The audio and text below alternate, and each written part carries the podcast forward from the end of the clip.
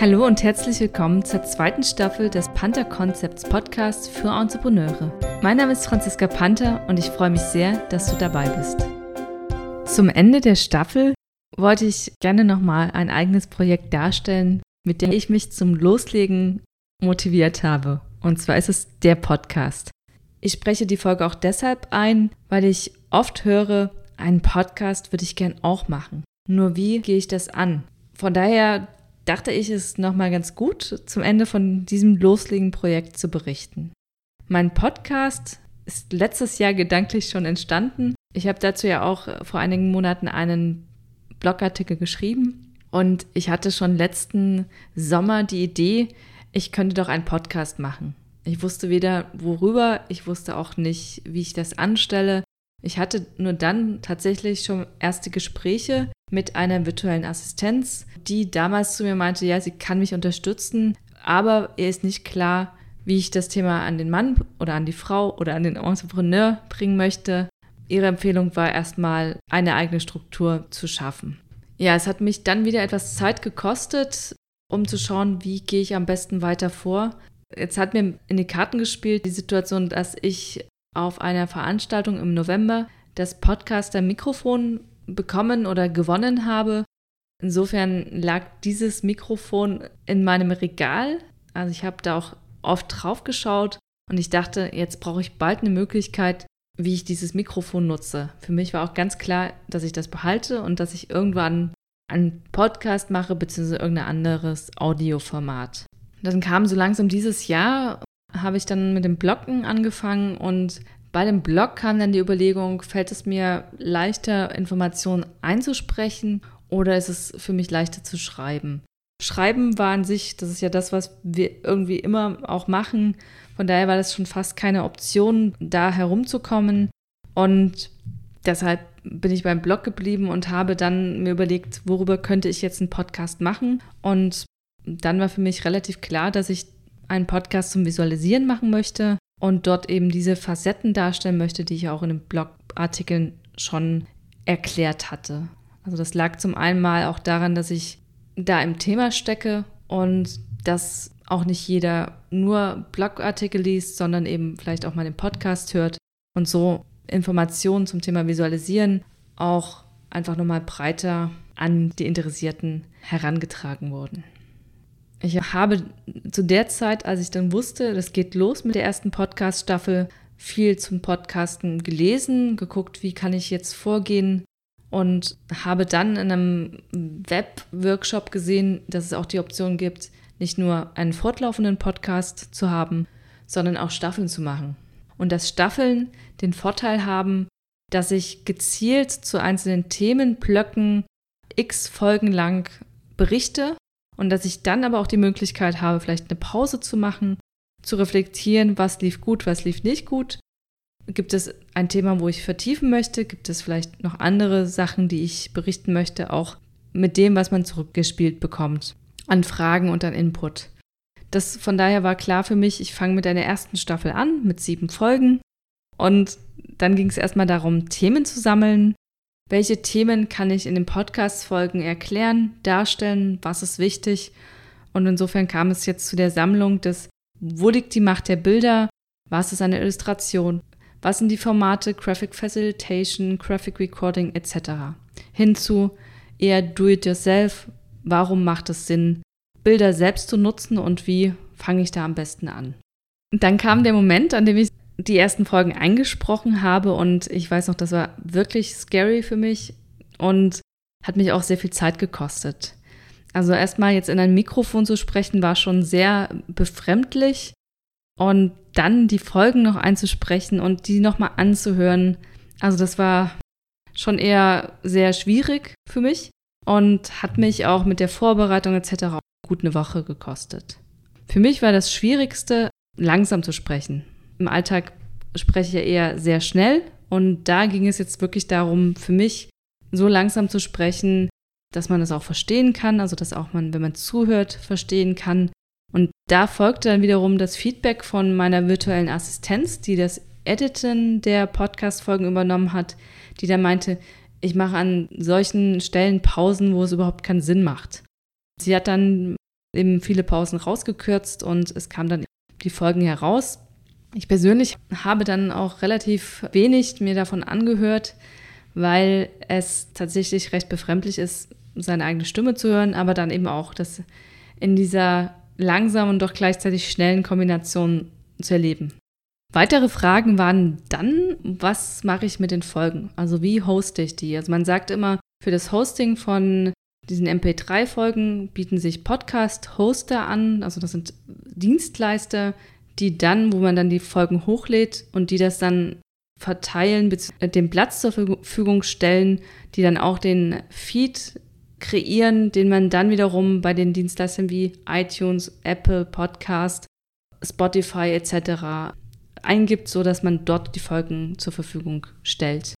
Das war so ein bisschen auch ein Abwägen davon, was macht wie Sinn. Ich habe bei meiner Seite, äh, bei meiner Homepage auch Unterstützung und da habe ich den Tipp bekommen, dass es doch durchaus Sinn macht, bei äh, kleineren Dateien und nicht so viel Volumen erstmal auf dem eigenen Webhoster die Sachen zu hinterlegen.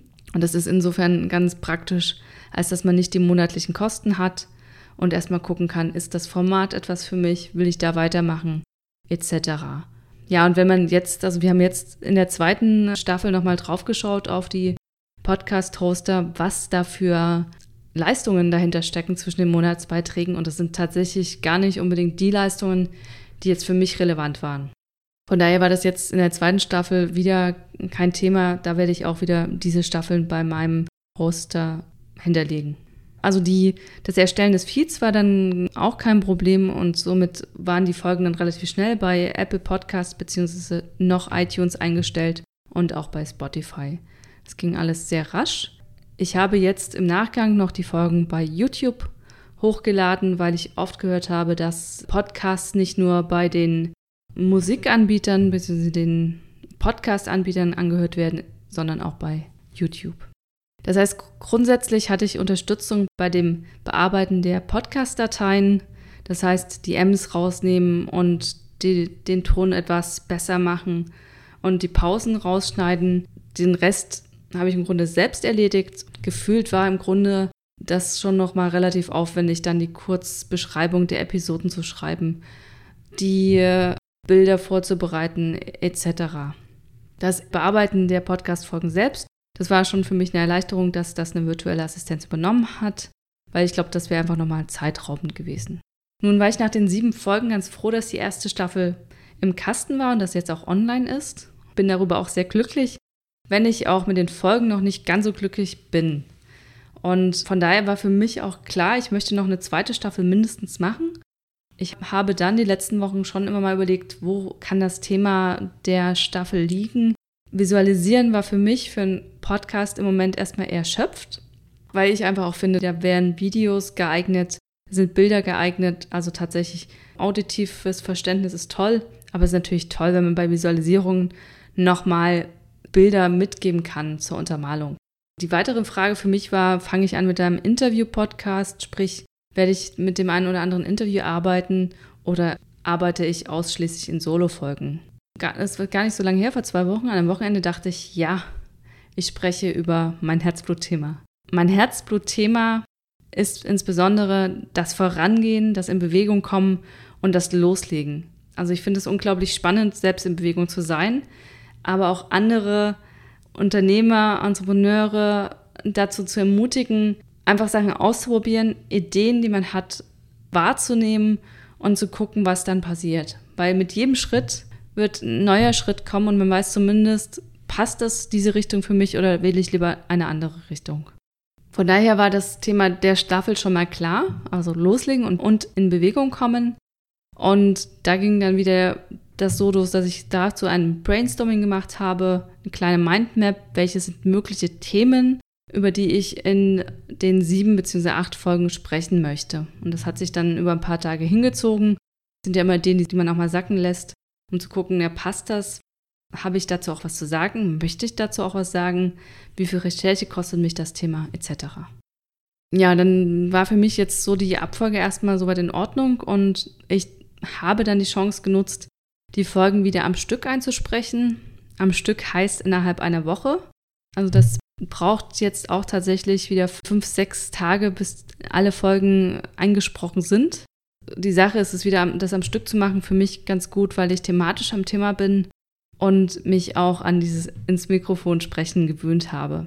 Während der Staffel kamen mir ein paar Punkte, wo ich dachte, ja, das ist jetzt mein Lerneffekt und das werde ich jetzt auch nutzen für mich, um mich da weiterzubilden. Der erste Punkt war, dass ich die Folgen wieder mit Audacity eingesprochen habe. Das ist eine Gratis-Software, die da, glaube ich, über sehr viele Funktionen verfügt. Bis dahin kannte ich noch nicht besonders viele Funktionen. Also ich habe in der ersten Staffel in der einen oder anderen Episode mal etwas geschnitten, um zu gucken, wie das so ist. Das schien mir da relativ einfach zu funktionieren, aber es war jetzt auch nichts, wo ich mich mit beschäftigen wollte. Jetzt war aber das Ding, dass ich bei den ersten Staffeln direkt gemerkt habe, oh, die Aufnahme bzw. die Lautstärke der Aufnahme ist nicht justiert an mein Mikrofon. Das heißt, die erste Staffel, und das hört man auch noch, ist etwas leiser, als sie sein müsste im Idealfall.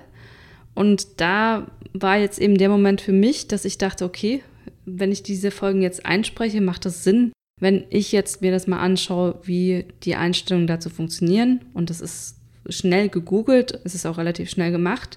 Aber es war im Prinzip jetzt meine erste Beschäftigung mit Audacity, die ich jetzt bewusst getroffen habe.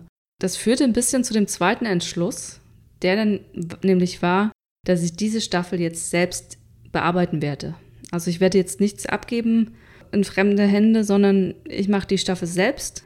Einfach auch mit dem Hintergrund, dass ich nur so einen umfassenden Blick darüber bekomme, wie die Podcast-Produktion verläuft. Und dann kann ich auch in Zukunft besser entscheiden, was ich wie editen möchte.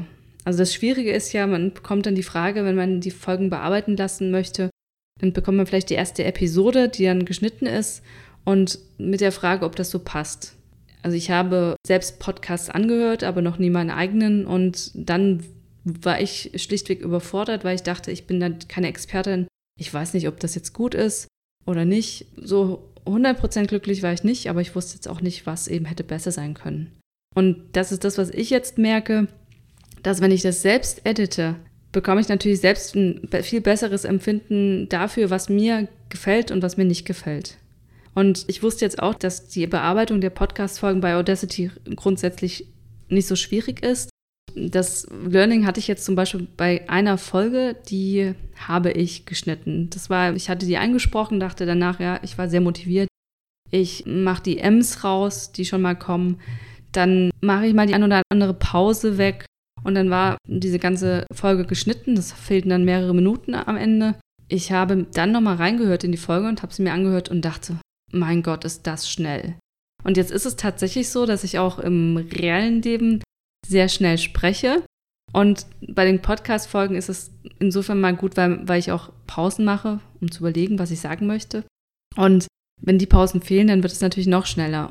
Das heißt, es war für mich das Learning, dass ich dachte, okay, da müssen jetzt wieder Pausen rein. Dann war ich wieder beschäftigt, damit Pausen einzufügen und das dann nochmal anzuhören. Aber es ist natürlich für den Lerneffekt ganz praktisch, weil ich weiß, was jetzt für mich gut klingt in meinen Ohren. Das war übrigens auch die zweite, also eines der weiteren Learnings jetzt in der zweiten Staffel, dass ich dachte, für mich machen abgelesene Skripts nicht wirklich viel Sinn. Und das hatten wir jetzt in der Persönlichkeitsfolge auch schon. Ich tue mich tatsächlich leichter damit, wenn ich ein paar Stichpunkte habe, wenn ich weiß, worüber ich sprechen möchte. Aber ausformulierte Texte sind für mich tatsächlich ein Hindernis in dem Übertrag in diese Wörter. Der Nachteil ist eben jetzt, dass meine Podcast-Folgen wesentlich schneller vermutlich sind sprachlich als jetzt in der ersten Staffel der Fall. Vermutlich ist auch, wenn ich das jetzt selbst bearbeite, nicht alles soundmäßig so super. Aber es ist dennoch so, dass ich dann eben weiß, was ich in der nächsten Staffel anders machen möchte. Und ich lerne natürlich den Funktionsumfang von Audacity besser kennen und auszutesten. Also das sind einfach so Sachen wie die Störgeräusche minimieren, die Kompression selbst festzulegen, das Intro und Outro selbst bereitzustellen. Also das sind alles so Sachen, das finde ich einfach spannend zu sehen, wie das funktioniert. Und da habe ich auch Spaß dran, mich da einzuarbeiten und zu gucken, bekomme ich das auch hin. Insofern wäre das mein erster Überblick über die zweite Staffel, die zu dem Thema Loslegen war. Und ich freue mich sehr, wenn ich dich bei der einen oder anderen Stelle inspirieren konnte, vielleicht selbst wieder etwas zu tun, was du schon länger tun wolltest.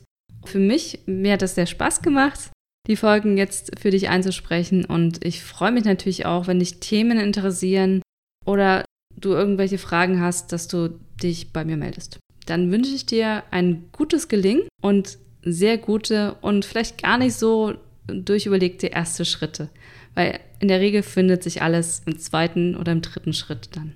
Vielen Dank fürs Zuhören und wir hören uns in der nächsten Staffel. Das war die heutige Folge des Panda Concepts Podcast. Vielen Dank, dass du dabei warst.